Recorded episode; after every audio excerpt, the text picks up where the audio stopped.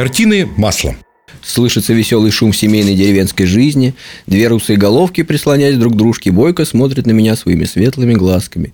Алые щеки трепещут сдержанным смехом, руки ласково сплелись, в перебивку звучат молодые добрые голоса. Свеча меркнет и гаснет. Мне холодно, я зябну, и все они умерли. Умерли. Здравствуйте. В эфире программа «Картины маслом». В углу нашей студии сейчас рыдает Сергей Борисович Пухачев. Но я думаю, скоро маэстро придет в себя, и мы приступим к обсуждению картины Василия Васильевича Верещагина «Апофеоз войны». Да, Сергей Борисович? Да, Кирилл, здравствуйте. Сейчас я выжму платок, намокший от слез.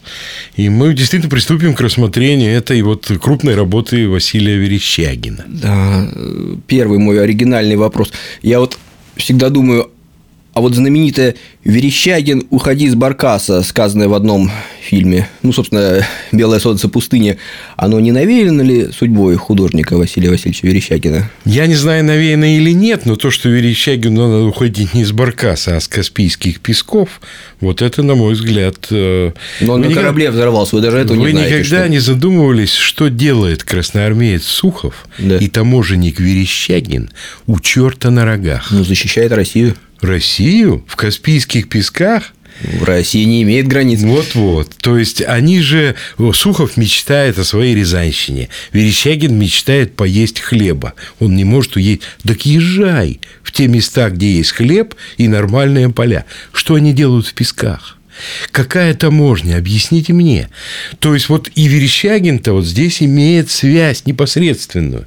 Почему? Потому что это работа 1971 года. Это первая работа так называемой туркестанской серии. А что такое туркестанская серия? Это генерал Кауфман и экспансия России в сторону Средней Азии. Завоевание среднеазиатских Абсолютно. государств. Империалистическая война.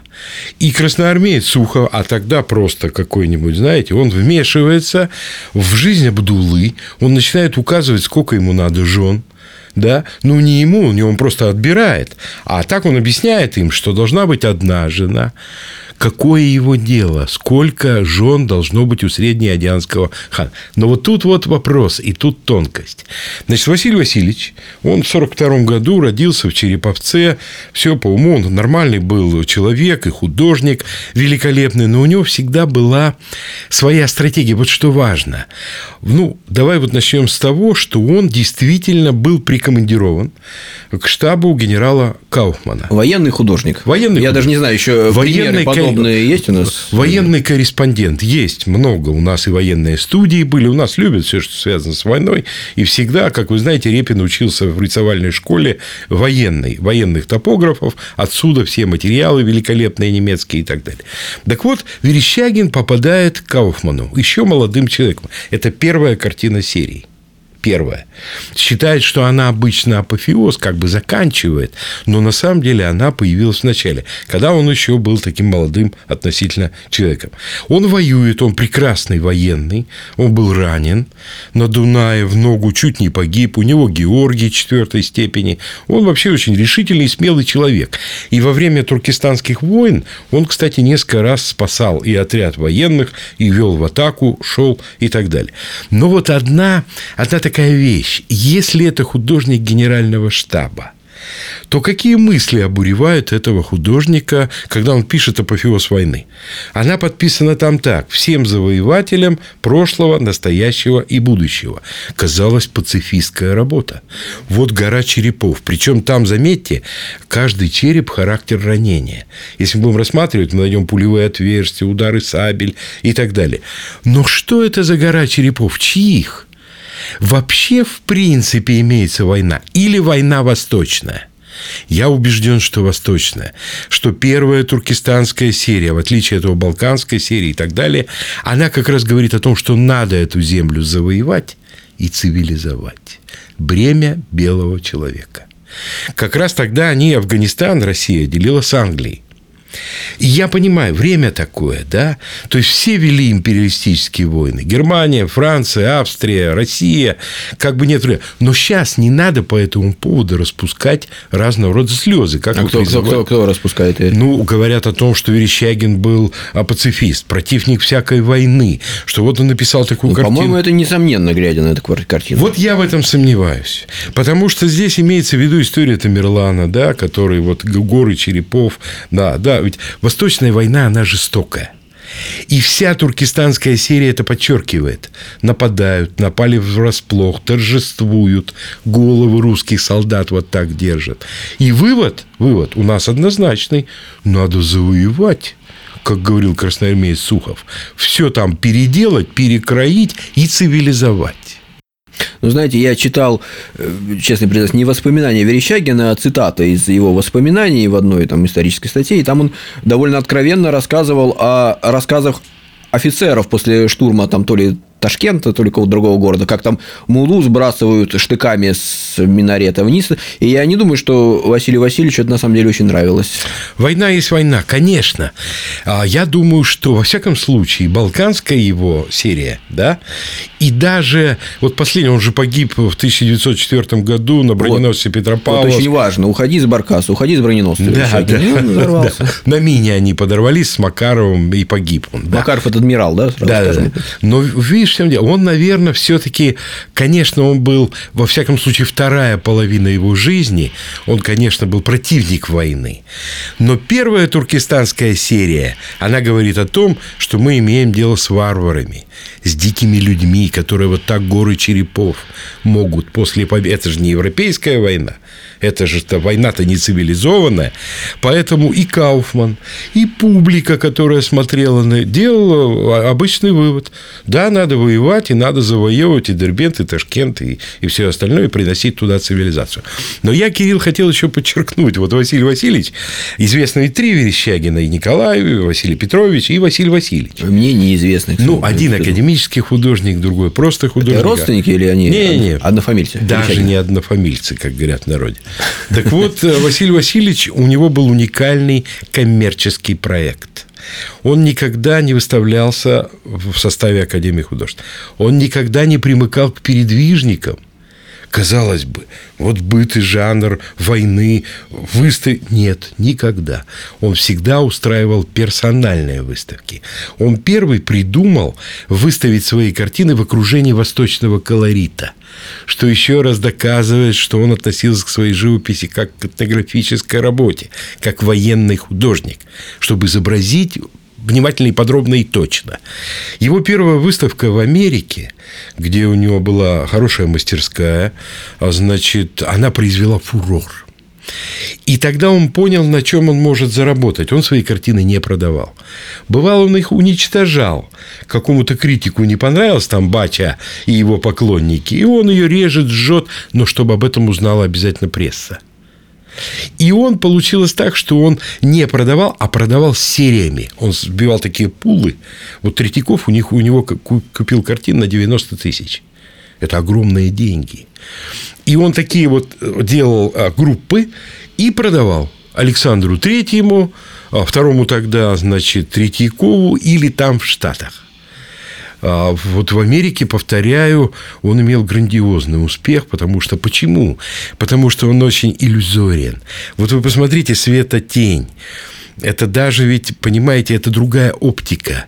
Это оптика не художественная. Это оптика этнографа который резко подчеркивает вот все особенности своей живописи. Первая туркестанская серия, она фотографична. Он только к концу жизни, вот у него японские, а, значит, вот пейзажи, он как-то перешел к такому импрессионизму, какой-то живописи такой маховой. А так он иллюстратор и вот просто подробный, подробный в этом смысле человек. Давайте вы нам еще поподробнее расскажете об этой картине. Собственно, картина, еще раз повторяю, завоевателем прошлым, настоящим и будущим. Это поход Тамерлана, да, мы вот все помним. Отправляясь в поход, приказал Тамерлан. Да, там на заднем И Тамерлан плане... громоздил в результате своих походов, извините, если перебиваю, да, да, да. такие вот пирамиды из голов поверженных, побежденных своих врагов уничтоженных. Считается, да? что на вершине этой горы все-таки череп европейского человека. Ну, Почет- то есть, как- почетно, Да, почетно. то есть вот, вот это вся. А справа, справа на дальнем плане силуэт восточного города. То есть мы вроде можем сказать, что это космический пейзаж, имеется в виду вообще война. Нет, еще раз, это восточная война, против которой выступал Верещагин. Есть такое ощущение, что воронам там уже нечего делать. Но, тем не менее, летят и летят. Да. Ну вот, вот еще раз вопрос все-таки, который меня и занимает и мучает до сих пор. Красноармеец Сухов и пески Узбекистана. Вот э, какая, какой смысл? Причем Кауфман, вот мы же должны еще тоже отчетливо понимать, а на Верещагина были, ну, говоря современным языком, наезды. Да? Некоторые картины считались на, не очень патриотичными. Вот он их уничтожал со скандалом там и так далее. Но если бы он действительно выступал против войны, то как он мог иметь поддержку генерального штаба всю свою жизнь? Как он мог путешествовать по всему свету как военный художник Российской империи? Поэтому я думаю, что в иные времена просто выпячивались его скандалы с военным ведомством, локальные, а замалчивалось то, что, в общем, он был все-таки приверженец. Да, так вот я еще не договорил, меня тоже это занимает. Он как бы научился зарабатывать на билетах. Вот когда он не продавал, не продавал картины, а делал грандиозные выставки, на которых стекался весь Париж, Нью-Йорк или Лондон, он в Хрустальном дворце выставился в Лондоне. 5 копеек серебром стоил билетик, и это его был заработок, который не снился передвижникам. Это был самый богатый русский художник второй половины XIX века. Рядом с ним некого поставить. Отлично. Все-таки композиционно, живописно. Интересная эта работа? Я думаю, нет. Это обычный треугольник академический, резкая тень справа, но такой не очень интересная раскраска, что называется, небо и первого плана. Она символична, она не живописна. Он еще не нахватался. Вот туркестанская серия, она вся не живописна. Он ведь учился в Париже у Жерома. А Жером – это тот художник, который схватил вкус буржуазной публики. Восток, мусульманский Восток. А что нужно буржуазной публике? Ярко, красочно, понятно, с резким контуром, без вот этого импрессионистического, как бы, вот этого всего. И Верещагин, конечно, это все воспринял и почти всю свою жизнь так и работал. Единственное, за что его можно отдать поклон, это вот за Балканскую. Вот видно, там его про, ну, прошибло общее... Турецкая, мертвецкая. Я посмотрел название одной работы. Да? Да. Ой, Я такой актуально в чем-то звучит. Нет? Не, Не знаете? знаю. Ну, Есть такая работа у него. Но на Балканах он увидел вот не то, что бессмысленность, а бестолковость нашей военной машины. Вот эта знаменитая работа «Забытый» э, Скобелев э, под шибкой, когда маленький генерал Скобелев э, на маленькой лошадке распластанной, уж Верещагину не знать, как скачут лошади, а там он как птичка такая летит на фоне бетонных укреплений, перед которым лежит куча наших солдат которые бессмысленно со штыками кидались на такие укрепленные редуты. Я думаю, многое понял. Он же не труп в гробу, он изменялся. Василий-то Васильевич. Понимаешь? Сейчас на рынках международных продаются работы Верещагина. Как они ценятся? А вообще много Верещагина в частных руках. Вот то, что а, в Америке... Он написал самую большую картину в мире, например, Верещагин. Что это Она в? Индии находится. Это вступление какого-то Раджи то ли в Дели, то ли в Бомбей. Господи, Она мой. то ли полтора десятка метров, то ли два. То есть он по заказу делал Раджи, как Глазунов? Да, и она вот в Индии осталась. Найдите ее в интернете, Я посмотрите. в Индию лучше съезжу. Когда отменят, э, когда разрешатся Кирилл, вот не знаю, где она там находится. Вам придется проехать все весь... Ну, Индия невелика. Невелика, не Китай. да. Вот. То есть он, конечно... А погоди-ка, вопрос-то какой был, забыл. Да кто помнит, какая разница? Продолжайте, Сергей Борисович. Ну, вот, собственно, это не все, конечно. А, по поводу сегодняшней популярности, безусловно. Все, что сейчас имеет отношение к русской художественной традиции академической, все стоит очень дорого, но не запредельно. То есть вы должны понимать, что за пределами находятся все-таки вещи символические, типа черного квадрата или композиции номер 7 Кандинского. Вот это настоящие деньги за сотню если говорить о наших, э, о наших художниках, да, а это полтора-два, 5-7 миллионов долларов. Я думаю, что это тот предел, а, который достиг бы Верещагин. Ну, не будем все мерить на деньги. Я думаю, уже можно заканчивать.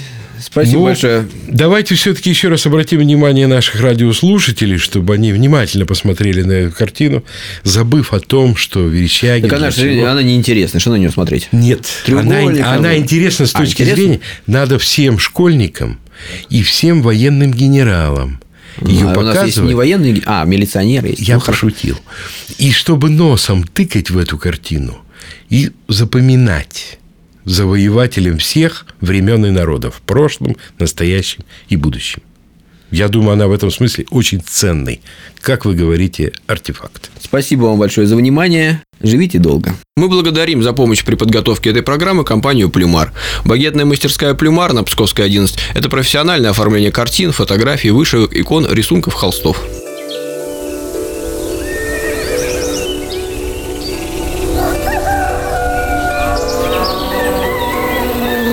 Картины маслом.